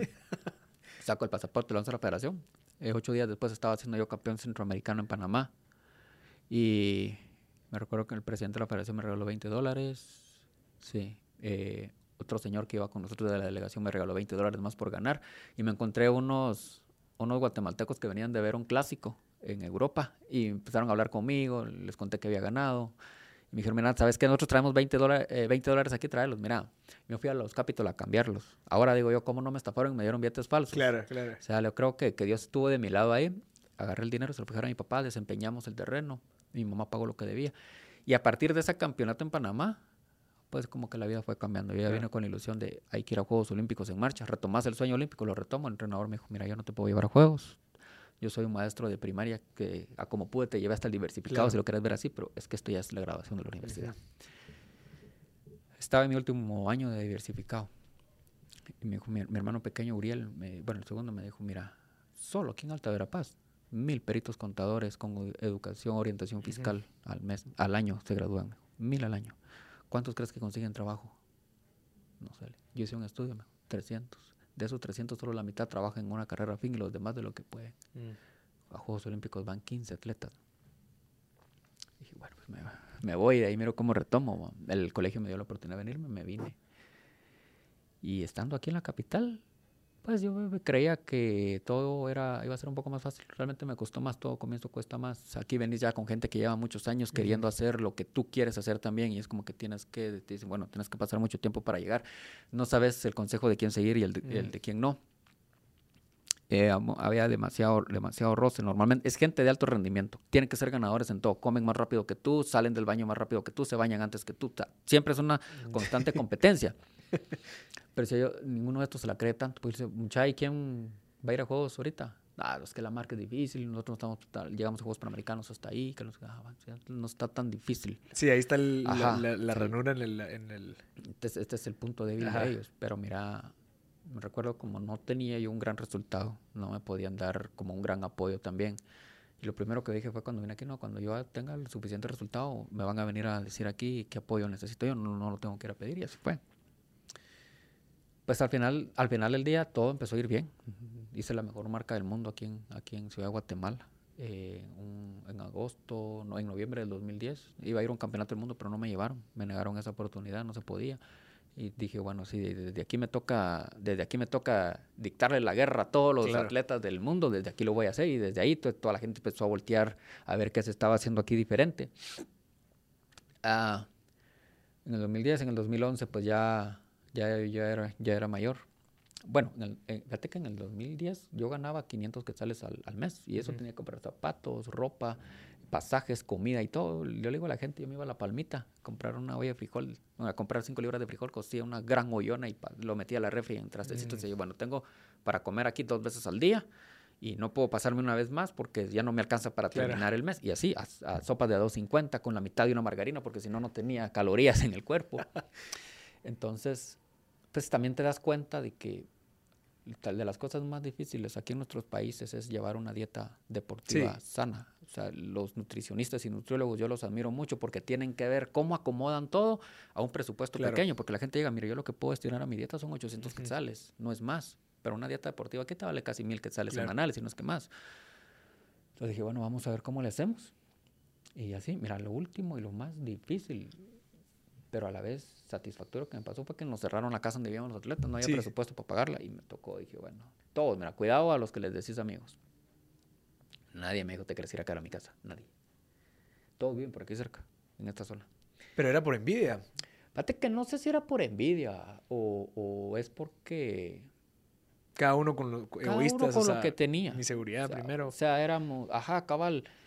Es como que, bueno, al final del día los sueños de él también son los míos. Ya. Eh, compito con mis, mis nueve sueños. atletas compiten. buscando tres sobre tres, tres puestos, a Claro. pesar de que ellos sabían que el que estaba más cerca y el que era más posible que, que fuera, porque en 20 kilómetros yo fui, ellos lo tenían muy difícil, Ajá. pero aún así es como que yo le, yo le, yo, yo decía, si decimos, bueno, mucha tenemos la oportunidad de todos salir adelante y todos cambiar nuestra vida, o tenemos la oportunidad de todos quedarnos jodidos. Mm. Adivina qué elige la gente Todos quedaron jodidos. todos quedarnos jodidos, porque aunque ellos los estén bien, aunque ellos estén bien, no quieren ver que alguien más también lo esté. Entonces, pues nadie me dijo, te querés ir, mira, yo anduve deambulando en toda la, en, en- en toda la zona, ciudad la- la- olímpica. toda la ciudad olímpica, digamos, la ciudad deportiva, y nada. A las siete y media de la noche, bueno, le llamé a mi papá, me dijo, mira, va, venite, mejor ahí vemos qué hacemos. Y me, de ahí me llamó me dijo, Para Cobán. Ajá, pues a Cristóbal, me sabes que no te vengas. Termina tu misión ahí, y si no, morite ahí, mijo, pero no te vengas. Venir te va a ser peor que no haberte ido. Claro. Entonces quédate ahí, mijo, aguantá. Soldado de la vida, mijo, aguantá lo que te toca. Eh, mira, mijo, cuando uno está a punto de rendirse, mijo, es cuando la, la- la vida está también a punto de decirte, bueno, ya cumpliste, ya Claro. pasaste la penitencia y ahora te toca vivir, tal vez no lo bueno, pero sí lo que yo tengo preparado para vos. Y fue cierto, me quedé, mira, me dieron a las siete y media de la noche unos cuentazos de agua y dije, bajo el puente ahí, Bajo el puente. pensando qué hacía. Y miro yo así para arriba, levanto la vista y miro que habían unas personas ahí arriba, amigos míos todavía, que pues, como que se puede subir. Ahí, bueno, voy a subir, lo más que puede pasar es que me bajen a patadas de ahí, subí. Le dije, muchacho, no tengo dónde quedarme, puedo quedar aquí, quédate aquí. Mientras pasa el agua, ahí me quedé durmiendo, dormí, no sé si fueron cuatro o cinco noches ahí hasta que conseguí trabajo en un taller, Ujú. Ahí arriba, ahí debajo del puente. A cambio de, A cambio de de nada. trabajo. No, no, ah, en el taller sí, Sí. en el taller sí a cambio trabajaba y me daban chance de quedarme en el cuarto de repuestos, pero en- ah, pues ahí en el puente, debajo del Claro. puente dormí cinco noches. Dormí, dormí cinco noches y dije, bueno, algún- hoy estoy aquí, un día voy a estar durmiendo en los mejores hoteles Claro. del mundo, seguramente como marca nos van a pagar para quedarnos ahí por la publicidad. Y pasó, mira, las dos, las dos cosas pasaron. Y hoy en día, vos, estoy en un punto o he aprendido de que he estado aquí, aquí, aquí. Gracias a Dios empecé aquí. Claro. y llegué hasta aquí arriba, me he caído, me he vuelto a levantar. El problema está cuando no estás aquí arriba Claro. te caes y no sabes cómo diablos hacer para Claro, volver a subir. claro. Entonces, a veces la gente se enoja y me dice, mira, un día se va a caer y va a volver a caer más bajo donde ya Es donde empezó". Imposible. O sea, le digo yo, "No, no importa. Yo sé perfectamente y conozco el camino cómo volver a llegar ahí Claro. digo. En los diferentes, eh, pues en lo que me toque, en lo profesional, en lo laboral, en lo deportivo, no importa, en lo familiar, ya viví una etapa dura, digo, la puedo superar.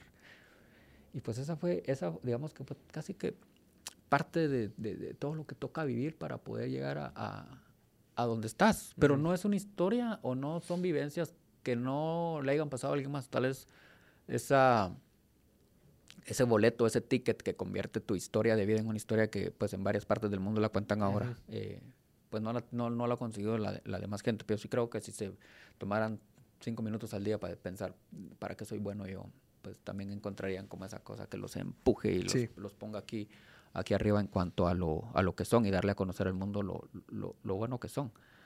Eh, a veces yo eh, eh, en, en, España o en algunas partes del mundo donde me ha tocado ir a entrenar o a dar conferencias, les digo yo, bueno, pues yo de aquí salí, me dicen, es imposible. O sea, no se puede ganar una medalla en las condiciones en las que pues, nosotros sí pudimos. Bueno y malo para el deporte. Bueno porque les enseñas a creer a todos. Malo porque muchos, te, muchos ahora, pues los que tienen que dar, le dicen a los atletas, bueno, pero mira, Eric logró una medalla con pan y agua. Claro. ¿Por qué te tengo que dar carne a vos? Claro. Ah, eso, eso, es la parte mala. En vez de decir, bueno, pues si logramos una plata con una medalla de plata con, con, pan y agua, metamos carne, claro. metamos pasta para ver si logramos conseguir, pues, bueno, cinco o tres. Algo más. Ajá, claro. cabal. Interesante. Nosotros, mira, en ninguna parte de la historia dice se rindieron. Dice, murieron luchando. Nosotros uh -huh. somos guerreros, somos luchadores por naturaleza. ¿Para que a veces luchamos cada quien por nuestro lado? Claro. Son, son, y son muy pocos los guerreros que pueden luchar y ganar batallas solitos. Pero yo creo que si por ahí nos enfocamos en sacar primero a uno adelante y después a otro y después a otro, pues las cosas van a caminar van a caminar de cierto modo bien. Y pues es la, la, la, sí la historia de la olla de cangrejos, pero que también eh, en algunos lugares aplica, en otros no. Cuando uh -huh. hay una catástrofe, claro. yo, yo llevo 10 años entregando ayuda a muchas familias. Y cuando hay catástrofes, mira, yo he visto gente que tiene dos libras de, dos libras de frijol y, me dice, y, y, abren la bolsa de dos libras y me echan un poquito en una bolsa y me dicen, pues mira, te, te doy un poco. Pues, ¿sabes? ¿Cuál cangrejo? Uh -huh. ¿Cuál cangrejo? Y somos los primeros en solidarizarnos con los demás, aunque no tengamos, o lo poquito que tengamos, pues lo damos. Eh, eh, pero no aplica en todos lados. Uh -huh. Desafortunadamente yo creo que es, es, una pequeña, un pequeño grupo de la sociedad tal sí. vez en el que esté eso, porque el que menos tiene no le importa quedarse claro. sin nada para, para ayudar a, al, al, al, prójimo. Uh -huh. Sí, yo lo que he visto es de que también ese, lastimosamente ese pequeño grupo es el que más recio habla.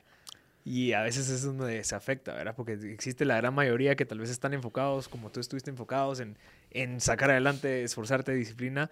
No estás pensando en cómo ser recio en la sociedad, hablando en redes sociales en, y en todo este mundo. Y eso es lo que pasa. Tal vez no tienen nada que hacer, que andan hablando y cuando la gente buena, la que sí está haciendo cosas, está ocupada. Eh, lo, lo que pasa está de que de alguna forma u otra se busca sentirte vivo. Hoy, hoy muchos creen que si no tienen una buena presencia en redes sociales, Yeah. si no tenés arriba de mil seguidores, pues tu estatus como persona es muy bajo. Realmente, pues yo creo que es al revés.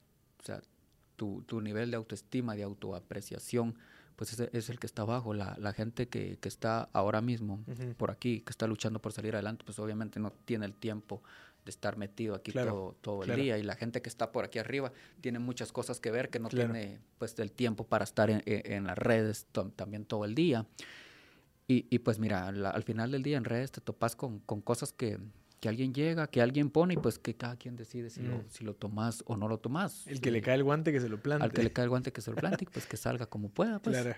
Sí, y eso es un caso ahorita, pues en la última semana hay una foto tuya que subiste que están entrenando, no sé qué horas era, no sé si era como a las 5 de la mañana eh, en la foto, pero había una persona que estaba acostada, obviamente pues en estado de ebriedad, eh, y ustedes están entrenando. Entonces uno del, del copy que pusiste fue, la gente decide qué hacer con su vida, nosotros decidimos salir a correr, esta persona decidió quedarse ahí. Se llama Héctor. Ah, ¿lo conoces? Hombre, yo nunca, nunca, yo nunca subo una foto si antes no le he pedido permiso a la gente. Lo conocí en ese momento. Eh, mira, si los que trabajan en medios postean la foto y alguien les dice algo, es libre expresión, el derecho de comunicar. Si lo posteamos nosotros, es una falta de respeto, es una ironía, es, es eh, ¿cómo? empatía, creo que es la palabra. Apatía, Apatía ajá. de mi parte.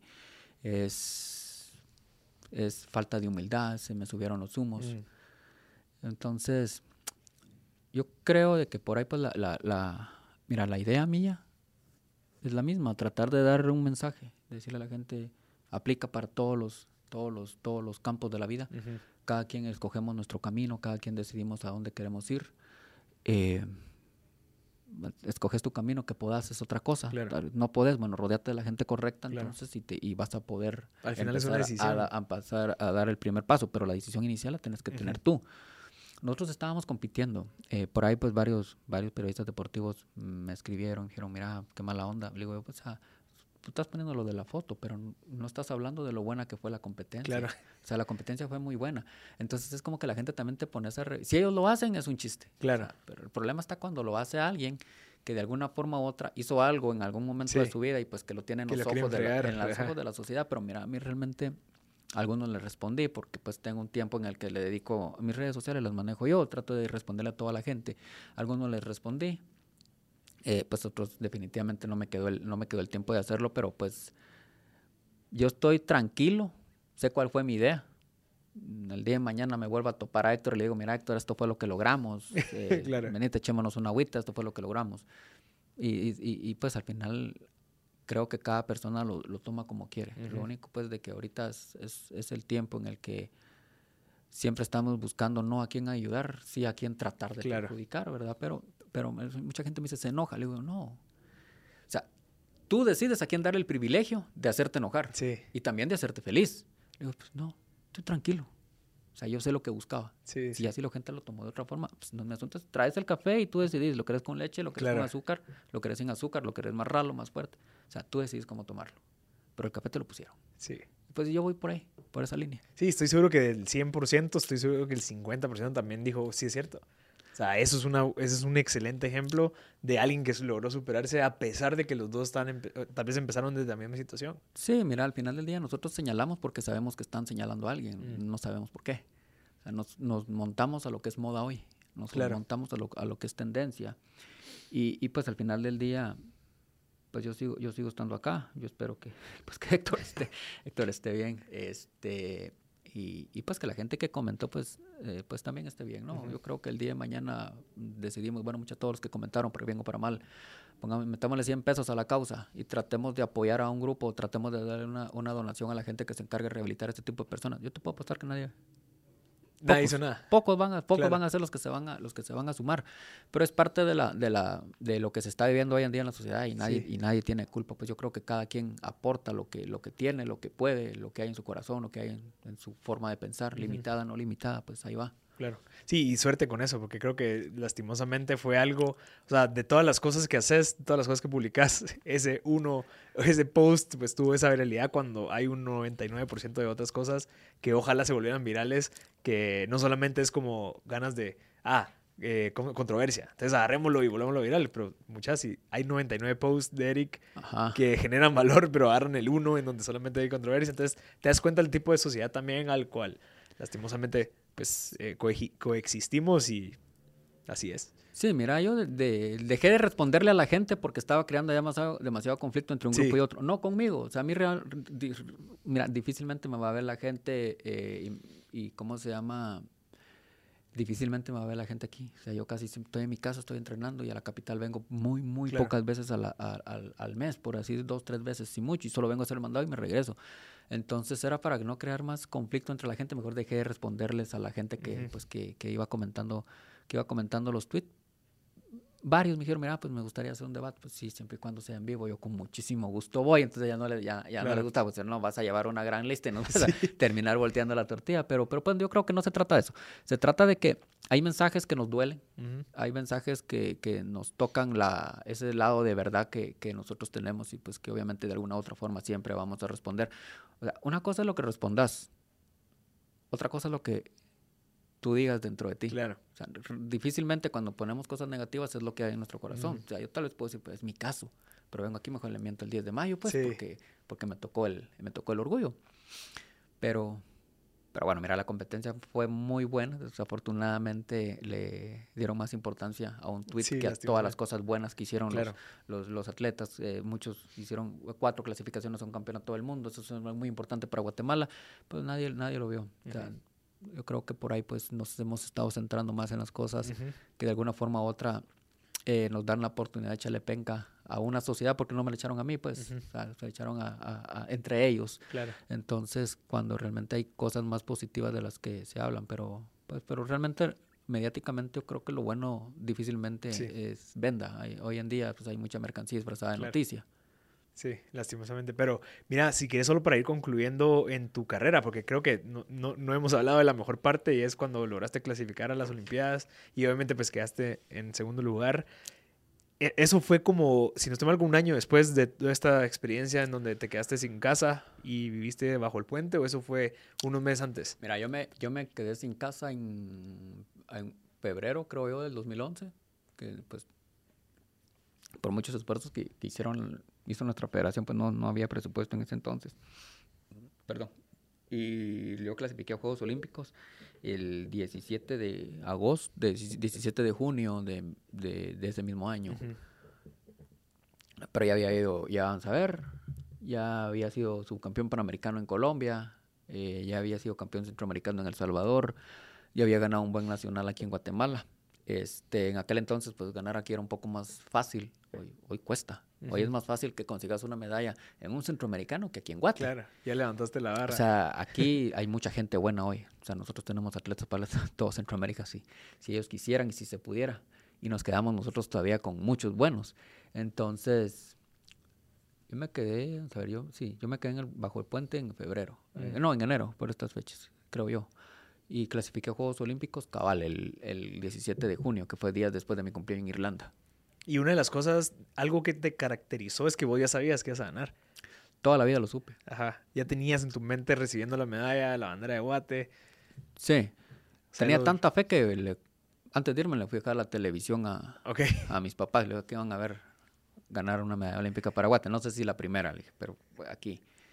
Entonces mi papá me dijo, basta, bueno, pues hasta que no vaya, yo voy a encender la tele y la voy a conectar y todo una hora antes Claro. de, de que compitas. Y mira cómo son las cosas, porque yo en vez de ir concentrado, yo pensando en el avión. O sea, que se va a recordar. Y no, yo sabía que si recordar, pues, eh, y si conectan la tele y no sirve esa babosa, ¿cómo van a ir a alegar al almacén? Ya no se las van a dar a cabal, tiempo, no me van a ver. Esa hora no va a haber chance Ajá, cabal. Entonces, pero, pero bueno, siempre, mira, yo siempre supe que iba a ganar, me preparé para ganar. Eh, para lo que no me pude preparar y hoy en día es la fecha en la que no estoy listo, es para afrontar todo lo que te trae ser un medallista olímpico. La Mm. palabra es bien corta, medallista olímpico. Un metal amarrado de un cordón, Claro. pero lo que conlleva eso, lo que representa eso, es pues algo que todos los días aprendes, que todos los días estás en esa escuela de, bueno, de asimilarlo. Eh, mira, yo creo que cualquier premio, que cualquier reconocimiento, es mi punto de vista, y lo aplico para mí. No sé si alguien más piensa así. Cualquier premio, cualquier recibi- eh, reconocimiento internacional es bueno y termina de ser bueno solo si tiene un impacto positivo en la sociedad. Claro. Y la medalla de nosotros hizo que, de, de yo, que es, de- perdón, de mi persona que solo estaba en Cobán marchando, yo solito allá, ahorita hayan casi 300 atletas allá buscando pues, una de las tres oportunidades que hay, que tenés que juntar a todos los de- a nivel nacional y son un montón Claro. Pero porque ya se pudo. porque ya se pudo y porque ellos saben que es una es, es tal vez no la puerta más fácil, pero sí la puerta que alguien ya les dijo por aquí se puede cambiar totalmente Claro. tu vida. Entonces, pues no, no, nunca me preparó y nadie me va a poder preparar nunca y ni, va a poder preparar a alguien más para aprender a sobrellevar lo que significa y lo que vives el día a día a la pues al convertirte en, en- en un medallista olímpico. ¿Sabes Claro. que son los únicos los títulos que pues ex- la reina el año pasado el, el año que viene es ex reina y así los campeones del mundo soy campeones del mundo hoy y, y el otro año son ex campeones Claro. los panamericanos igual yo fui campeón panamericano y cuatro años después ser ex campeón el medallista olímpico es medallista olímpico para, para toda Mm. la vida entonces pues nunca mira y yo creo que al final del día pues sigo tratando de, de asimilarlo cada día la gente me enseña algo diferente cada día la gente pues me enseña que la medalla olímpica le enseñó algo en su vida. Sí. pues son experiencias que vas acumulando y dices, bueno, el impacto es grande. Cualquiera diría que el momento más cúspide o más feliz de mi vida fue cuando me gané la medalla. Creo que no. Creo que el momento, deportivamente, el momento más importante para mí fue cuando vine a Guatemala. Había una televisora de Londres que vino a cubrir el evento me dijo, hay más de un millón de personas en la calle. Nosotros hicimos el cálculo. Dije, "Ah, Ese, es- ese para mí ha sido el premio más grande, vos. Ha sido el día más, del segundo día más hermoso de toda mi vida. El que toda la gente estuviera acá. Yo identifiqué a algunas personas caminando desde el aeropuerto hasta la Plaza de la Constitución. Digamos, ya como a la una de la mañana. Y al otro día, gente en toda la calle, desde la capital hasta mi, hasta mi casa. Entonces, pues yo creo que esos son los días más, más importantes. Más feliz, obviamente, fue cuando le las llaves de su casa a mi mamá. Y, y, y bueno, pues yo espero que hayan más días así. Claro. También espero estar yo del lado de del lado del guatemalteco que ve en la televisión Al otro o- al otro medallista olímpico conseguirla y, y sentirme yo pues también feliz y orgulloso de, de, de, pues, de haber nacido en Sí. este país que para mí es el más hermoso del mundo. Sí. Mira, y algo que estoy seguro que muchos te preguntan y te han preguntado y te has preguntado, y bueno, ¿qué sigue después de ser medallista? 10 años después, si no estoy mal, ya no te querés dedicar o que te relacionan 100% al deporte, ya tenés pues tu parte empresarial, una empresa de café, eh, empresa de ropa, eh, si, si no estoy mal, tenés algo más. Bueno, la película que La- está la- produciendo. La película que va ahí, en el, va el proyecto de la película. Estamos en planes de abrir un- la primera cafetería, Ah, cafetería. EB en Estados Unidos también. No te creo que bueno. Este, las conferencias, que es, pues, es como nuestro mercado más fuerte también. Eh, mira, a mí realmente, yo en mi casa no tengo nada de deporte, porque en mi casa no hablamos de deporte. Ok. Pues es como llevar el trabajo a la casa. Yo creo que es como vivimos tan saturados de lo mismo que tratamos de no, de no tenerlo. Claro. Eh, eh, pues ahí vamos, mira, tenemos nuestra marca café que nos ha ido nos ha ido bastante bien, la gente le ha dado mucha aceptación aquí en Guatemala, en Estados Unidos también, estamos buscando cómo expandirnos a, a otros países, Australia, China y, y parte de España.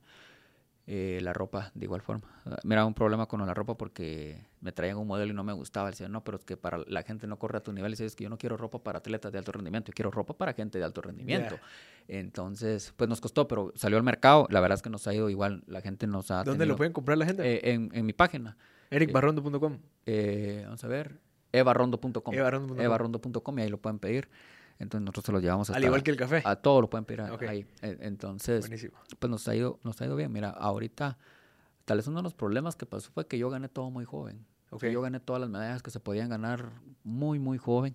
Y te, te cuesta un poco encontrar la motivación de seguir ganando algo que ya ganaste hasta dos veces. Ya.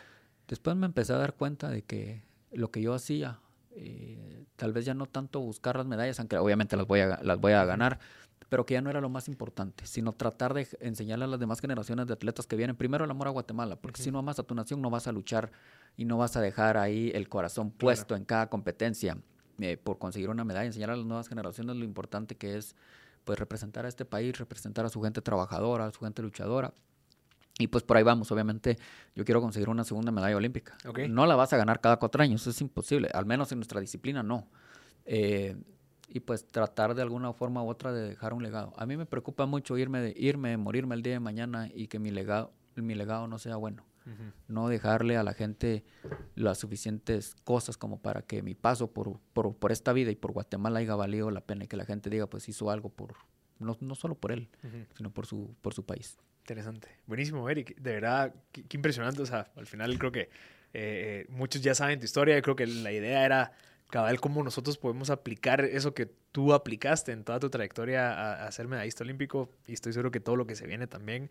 Te felicito por lo de las empresas. Creo que es un excelente paso a seguir, aprovechar esa marca, esa presencia que ya tenés para... Estoy seguro que el café, pues obviamente es de Guatemala, tenés a, a propios- tu propia finca, si no estoy mal. Entonces también como que estás dándole de vuelta, ok, no solo la parte, la parte de inspiración y en el deporte, sino que también la parte económica. Es bueno, listo. ¿Cómo podemos hacer para generar más trabajo, más economía? Así que Eric, de verdad te felicito. A la gente, ericebarrondo.com. Evarrondo.com. Ahí pueden encontrar todo lo que sea.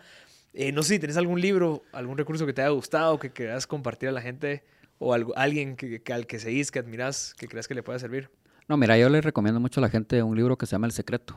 Habla de cómo la, cómo a través de tus pensamientos, a través de tus pensamientos atraes las cosas buenas y las cosas positivas para tu vida.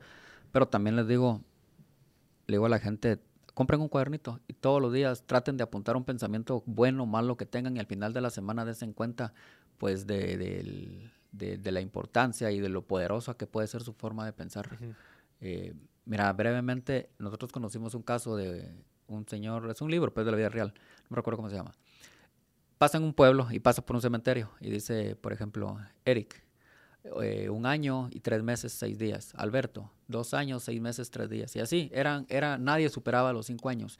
Entonces le dice, mira, aquí la gente se muere muy joven. ¿Por qué? Le digo, es que estoy viendo la, la fecha en la que dice que cuántos años vivieron. Y así, ah, no, le dijo, aquí cuando nace la gente, nosotros les enseñamos a leer y escribir rapidito y les damos una libreta. Y la gente va apuntando cuánto dura cada momento de felicidad. Y cuando mueren, nosotros revisamos la libreta y le sumamos todos los momentos eh, que duraron sus momentos, lo- los, ratos felices. Y ese es, ese es para nosotros, esa es la cantidad de- Wow. de, de- de momentos o la cantidad de años o de días que la gente ha vivido. Entonces yo por ahí, por ahí también le digo a la gente, apunta sus momentos felices. Ujú. Te- com- trate de saber al fin de semana, pues hacer un resumen de qué tan bien le ha ido. Claro. Y estar agradecido. Y estar agradecido con la que, mira, hay que agradecer, si, si es bueno, si es malo, hay que agradecer. Lo malo, tarde o temprano, te dice, fue malo, pero el tiempo hizo que se convirtiera en algo bueno. Una lección de vida, te evita un tropiezo o, o lo que sea. Y pues lo bueno, pues también hay que mantenerlo. Claro. Buenísimo, Eric. Con Te felicito y gracias, Muchas gracias, por gracias. estar aquí. Eh, a pesar de que no, no te gusta hacer podcast y, y hacerte cosas, estás acá, te lo agradezco por tu tiempo. Súper increíble al final esta historia. Eh, todos te admiramos, ya lo sabes. Todos sa- sabemos que Gracias. representas a Guatemala y que estés aquí contando tu historia, pues es algo que hay que hacer, ¿verdad? Hay gente que necesita escuchar esto y decir, sí, yo- si, si él pudo con esta mentalidad, yo tengo que aplicar esto en lo que estoy haciendo, ya sea en deporte, empresarial, lo que sea, y que lo podamos grabar y que quede para que toda la gente lo pueda usar, pues mejor. Así que gracias. No, pues es- ahí estamos. Para mí es un, un gusto estar acá, de tratar de dejarle una pequeña semilla a la gente, decirle mi historia, pues al final del día es igual que la de ustedes. Lo único está que, pues tal vez tuvimos un poco más de suerte de poder salir antes de tiempo, pero pues que sepan que toda la gente que nos esté viendo y que nos esté escuchando, todos somos héroes para alguien, todos inspiramos a alguien, todos somos motivación para alguien. Y todos tenemos una medalla que ya hemos ganado o que estamos por ganar. Y es importante luchar con fe todos los días, es importante descansar cuando también tengamos que descansar, dedicarle tiempo a la familia, pero también dedicarnos un tiempo cada día a nosotros mismos y saber qué es lo que queremos y qué es lo que necesitamos.